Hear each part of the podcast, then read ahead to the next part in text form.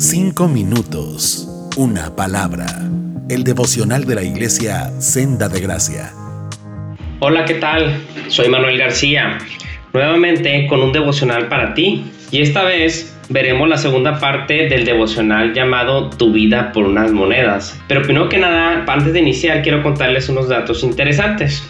Hace algunos años, una de las encuestas más grandes conducidas de la historia, una de las más grandes conducidas de la historia, les preguntó a las personas qué estarían dispuestos a hacer por 10 millones de dólares. El 3% dijo que estaría dispuesto a poner a sus hijos en adopción, el 16% que abandonaría a su pareja, el otro 25% que abandonaría a su familia por siempre. El 23 restante por ciento dijo que podrían vender sus cuerpos por una semana. Y bueno, como vemos aquí, el enfoque a la avaricia vienen muchos problemas por el amor al dinero, los fraudes, las traiciones, etcétera, etcétera. En el libro de Lucas, capítulo 22, versículos de 4 al 6, se narra la historia sobre la traición de Judas y cómo éste entregó a Jesús por unas monedas. Dice el versículo 4, Judas, quien fue a ver a los principales sacerdotes y a los capitanes de la guardia del templo para hablar con ellos sobre la mejor manera de traicionar a Jesús. Ellos quedaron complacidos y prometieron darle dinero. Judas aceptó y comenzó a buscar una oportunidad para traicionar a Jesús, de modo que ellos pudieran arrestarlo cuando las multitudes no estuvieran rodeándolo. Esta vez hablaremos sobre la traición. En la Biblia hay muchos personajes que fueron traicionados, por ejemplo Dalila traicionó a Sansón por dinero al revelar el secreto de su fuerza. David fue traicionado por su hijo Absalón para quedarse con su reino y riquezas. Jehú traicionó al rey Joram a quien le dio muerte y ocupó su lugar por amor al poder y las riquezas. Como vemos, en la palabra hay múltiples ejemplos de la condición caída del hombre hacia la traición por un fin que normalmente es el poder y las riquezas, hermanos. Nosotros también podemos estar traicionando a diario no creo que yo sea el único que le ha pasado, ¿verdad?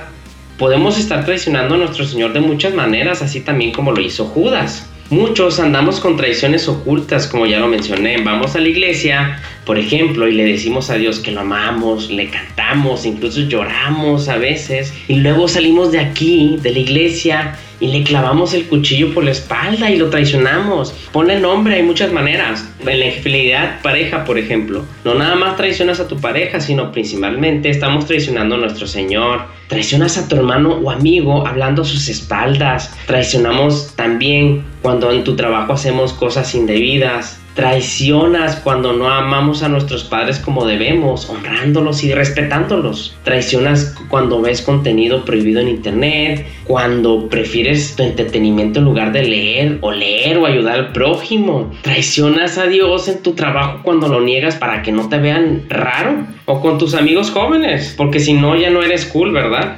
Imagínate en cambio vivir orgulloso y gozoso de ser hijo de Dios. No haríamos nada eso, tanta traición. Ojo con eso, hermanos y amigos. Todos los días traicionamos si no andamos en el Espíritu Santo como nos pide la palabra. Estamos caídos desde Adán hasta hoy. La invitación de nuestro Señor es que no seamos traicioneros, sino que le amemos con todo nuestro ser y corazón, así como Él nos ha amado y nos ha dado su salvación. Tenemos que aprender a ser leales, no nada más con Cristo, sino con la persona que tenemos al lado. El problema con el afán al dinero es cuando nos quita el sueño por conseguir las cosas y perdemos en lo importante, el enfoque, en lo eterno. La palabra de Dios dice también, hazte tesoros en el cielo y no en la tierra todo lo que tenemos en esta tierra va a desaparecer. Nomás fíjate cómo llegamos a este mundo, sin nada. Así volveremos con el Señor, sin nada. Pero gloria a Dios por su promesa, que nunca perecerá, siempre permanecerá. Hermanos, en una frase el pastor Martin Lloyd Jones dice, si tu esperanza está en las cosas terrenales, tu felicidad durará muy poco. Hermanos, amigos, entonces fijemos nuestra mirada en lo que realmente importa y no perece en nuestro Señor Jesucristo y su esperanza de vida eterna junto a Él. Quisiera que te fueras con esto hoy, no vengas a los caminos de Dios con el objetivo de hacerte rico terrenalmente, sino con la convicción de seguirle y rendirte a Él. Con Él no hay más riqueza más grande que la salvación de su Hijo Jesucristo. Y lo único que te pide a cambio es que rindas tu vida a Él con una vida sin amor a las posiciones. Porque Cristo es nuestra mayor posesión, nuestra mayor joya, nuestro mayor tesoro. Él nos dio el mejor regalo con toda nuestra pecaminosidad.